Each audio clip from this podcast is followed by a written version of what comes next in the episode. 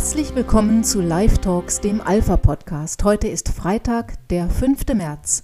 Und während den verschiedenen Pressemitteilungen vom heutigen Tag, die sich mit dem Weltfrauentag am 8. März befassen, die Rede ist von Frauengesundheit und Frauenrechten, spricht der Antrag der Bundestagsfraktion Die Linke, der gestern Abend in erster Lesung im Deutschen Bundestag verhandelt wurde, eine ganz andere Sprache. In diesem Antrag geht es um die vollständige Aufgabe des Lebensschutzes für ungeborene Kinder. Dazu werden verschiedene Forderungen erhoben. So zum Beispiel auf vollständige Kostenübernahme von Notfallkontrazeptiva sowie von verschreibungspflichtigen Verhütungsmitteln. Mit Notfallkontrazeptiva ist natürlich die Pille danach gemeint, die eine frühabtreibende Wirkung hat. Ebenso wird eine flächendeckende Versorgung mit einer neuen gesetzlichen Krankenversicherungsleistung Schwangerschaftsabbruch gefordert. Dieser verfassungswidrige Wunsch nach vollständiger Übernahme der Kosten aller Abtreibungen durch die gesetzlichen Krankenkassen ist nicht neu, aber ignoriert die Tatsache, dass ohnehin schon der Großteil der Abtreibungen von den Sozialministerien erstattet wird. Das Land Hessen hat beispielsweise für diese Erstattungen in den Landeshaushalt 2021 die stolze Summe von 3,2 Millionen Euro eingestellt. Neu ist die Forderung nach einer Neuregelung der Beratung von Frauen im Schwangerschaftskonflikt. Wenn es nach der Linken geht, soll eine einheitliche Zertifizierung eingeführt werden. Die Beratung solle nach professionellen Standards sachbezogen und wissenschaftsbasiert erfolgen. Es ist ziemlich klar, was damit erreicht werden soll. Unabhängige Stellen, die keinen Beratungsschein ausstellen, wie etwa unsere Beratungshotline Vita L, sollen sich den Standards eines staatlichen Zertifizierungsgremiums unterziehen. Das würde das Ende unserer Beratung bedeuten, aber auch anderer unabhängiger Beratungsstellen. Vita L stellt rund um die Uhr an sieben Tagen in der Woche Frauen die Möglichkeit zur Verfügung, in ihrer Not Hilfe und Unterstützung zu bekommen und einfach jemanden, der ihnen zuhört. Staatliche Gremien und staatliche Kontrolle braucht es in dem Bereich ganz sicher nicht. All das flankiert aber nur die Kernforderung des Antrags. Der Linken geht es darum, dass Frauen bis zum Ende der Schwangerschaft, also bis kurz vor der Geburt, das Recht bekommen sollen, ihr Kind zu töten. Und das ohne Angabe von Gründen, ohne Indikation, ohne Einschränkungen. Dazu möchte die Linke alle entsprechenden Paragraphen, die das Leben des Kindes schützen sollen, aus dem Strafgesetzbuch streichen. In ihrer Verteidigung des Antrags versucht Cornelia Möhring von der Linken, dieses Kernanliegen hinter wohlgesetzten Worten zu verschleiern. Liebe Kolleginnen und Kollegen, für das Leben, das Recht auf körperliche und sexuelle Selbstbestimmung sichern, so der Titel des Antrags, den wir einbringen. Wir wollen viel damit, zugegeben. Aber es ist auch höchste Zeit. Körperliche und sexuelle Selbstbestimmung sind zentrale Voraussetzungen für eine selbstbestimmte Lebensplanung. Deshalb muss eine Entscheidung gegen eine Schwangerschaft frei von Zwängen möglich sein. Der Abgeordnete der Unionsfraktionen Stefan Pilsinger von der CSU hatte darauf die passenden Antworten. Frau Präsidentin, meine Damen und Herren, der vorliegende Antrag der Linken reiht sich ein in die systematische Bekämpfung des ungeborenen Lebens durch diese Partei.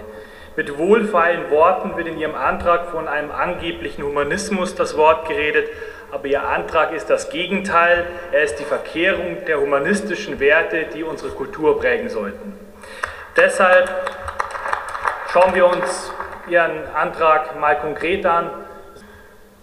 In Ihrem Antrag schreiben Sie, der Deutsche Bundestag, also die Linke, fordert die Bundesregierung auf, einen Gesetzesentwurf, ein Gesetz zur Sicherung reproduktiver Rechte vorzulegen, mit dem Schwangerschaftsabbrüche legalisiert werden, indem die Paragraphen 218 a, b und c sowie die Paragraphen 219 und 219a und b Strafgesetzbuch gestrichen werden sowie das Schwangerschaftskonfliktgesetz ersetzt wird.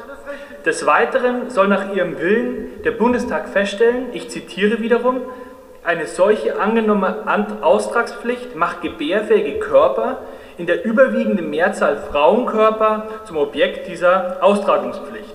Nur zum Verständnis, liebe Linkspartei, wir sprechen hier von einer Schwangerschaft, von der Entstehung neuen menschlichen Lebens und nicht von der Herstellung eines Produkts. Jetzt frage ich mich, welches verabscheuenswürdiges Menschenbild leben Sie hier eigentlich aus?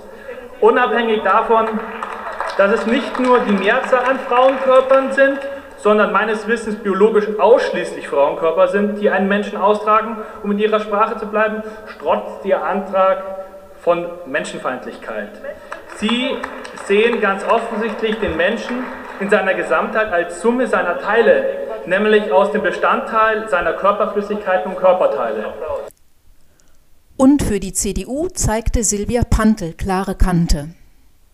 Für die CDU-CSU steht aber ganz klar fest, ungeborenes Leben hat wie alle Menschen einen Anspruch auf Schutz. Das Recht auf Leben steht für uns zu keiner Zeit zur Disposition. Deshalb haben wir auch die Abschaffung des Paragraphen 219a Strafgesetzbuch nicht im Koalitionsvertrag mit der SPD vereinbart. Das war und ist mit uns auch in Zukunft nicht zu machen. Ungeborenes Leben, ungeborene Kinder sind durch das Grundgesetz direkt zu Beginn in Artikel 1 und 2 geschützt. Das Grundgesetz untersagt dem Staat erstens unmittelbare Eingriffe in das menschliche Leben. Zweitens wird der Staat dazu verpflichtet, sich schützend und fördernd vor jedes menschliche Leben zu stellen. Jeder ungeborene Mensch ist bereits Träger von Grundrechten. Eine Verletzung seiner Menschenwürde aus Artikel 1 Absatz 1 Grundgesetz kann verfassungsrechtlich mit uns nicht gemacht werden. Erfreulich war der Debattenbeitrag der FDP-Abgeordneten Katrin Helling-Pla, die an den Ursprung des Begriffs reproduktive Gerechtigkeit erinnerte und noch einmal darauf hinwies, dass der Antrag der Linken schlicht verfassungswidrig ist. Aber reproduktive Gerechtigkeit wie Sie fordern, wird es leider nie geben können. Es ist nicht gerecht, dass manche Menschen keine Kinder bekommen können, dass manche Frauen immer wieder Fehlgeburten erleiden. Und wir sollten unbedingt davon Abstand nehmen, die Frage nach dem eigenen Kind zur Gerechtigkeitsfrage zu machen. Der Begriff reproduktive Gerechtigkeit stammt ja auch aus einem ganz anderen Kontext. Er entstand, weil 1994 rund um die UN-Entwicklungskonferenz in Kairo schwarze Frauen explizit in Abgrenzung zu der weiß, dominierten Pro-Choice-Bewegung ausdrücken wollten, dass es auch ein Recht geben muss, sich für Kinder zu entscheiden. Sie standen unter dem Eindruck westlicher Entwicklungspolitik, die zur Folge hatte, dass sich Frauen zur Empfängnisverhütung und Sterilisation gedrängt sahen. Sie schreiben zwar im Titel für das Leben, wollen aber in Wahrheit mit ihrem Antrag Abtreibungen bis zum letzten Tag ohne medizinische Begründung, ohne Wenn und Aber. Ich erspare Ihnen und mir Beispiele dafür, was das bedeuten würde. Das ist offenkundig verfassungswidrig und ethisch wie politisch untragbar. Wie menschen- und frauenverachtend das Ansinnen der Linken ist, zeigt sich an seinem weiteren Inhalt und an der Sprache, die benutzt wird. Das Leitbild der heterosexuellen Elternschaft wird nach diesem Antrag abgeschafft. Statt von Eltern ist die Rede von Erwachsenen, die Verantwortung übernehmen, denn die biologischen Eltern, so die Linke, verlören ohnehin immer mehr an Bedeutung. Daher müssen es auch nicht zwei Erwachsene sein, die Verantwortung übernehmen. Das können auch ganz viele Personen oder aber auch wechselnde Personen sein.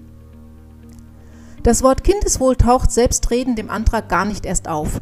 Die Bedürfnisse des Kindes nach Bindung, nach Verlässlichkeit, Geborgenheit, nach Vater und Mutter werden einfach vollständig ignoriert. Entlarvend ist für mich aber vor allem die Sprache des Antrags. Dort wird das Wort Frau so gut es geht vermieden. Stattdessen heißt es Menschen, die schwanger werden können, oder es ist von gebärfähigen Körpern die Rede. Wer Frauen, die ein Kind erwarten, als gebärfähige Körper bezeichnet, entmenschlicht schwangere Frauen und hat damit eigentlich jedes Recht verwirkt, sich überhaupt noch in die Debatte über Abtreibungen einzuschalten. Was geht einem als Lebensrechtler durch den Kopf, wenn man solche Texte liest und solche Debattenbeiträge hört? Wie fühlt man sich? Ganz ehrlich, für uns ist dieser erneute parlamentarische Versuch, eine Attacke gegen das Lebensrecht aller Menschen zu reiten, Ansporn und Ermutigung, in unseren Bemühungen für das Leben nicht nachzulassen. Unsere Stimme ist notwendiger denn je. wir fühlen uns gebraucht. Und in diesem Sinn schließen wir heute mit einem Lied von Derek Clegg, The Way I Feel.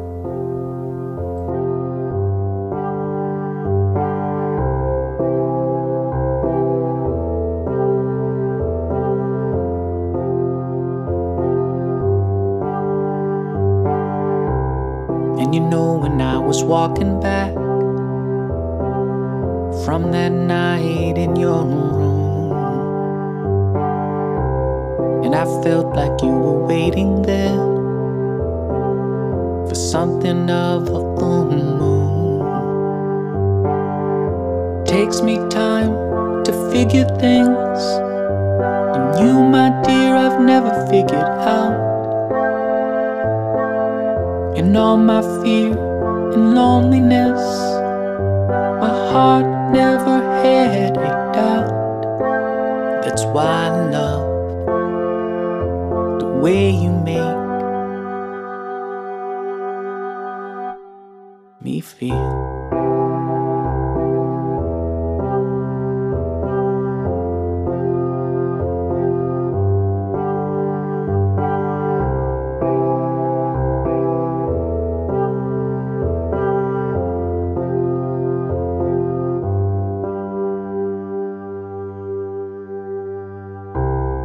Not a knight in any shining garb. Just a man that's your best friend. I know I may disappoint you, love. But you can count on me until the end. It takes me time to figure things. And you, my dear, I've never figured out. And all my fear and loneliness, my heart never had a doubt. And I know the way I feel. Yes, I love the way I feel. Yes, I love the way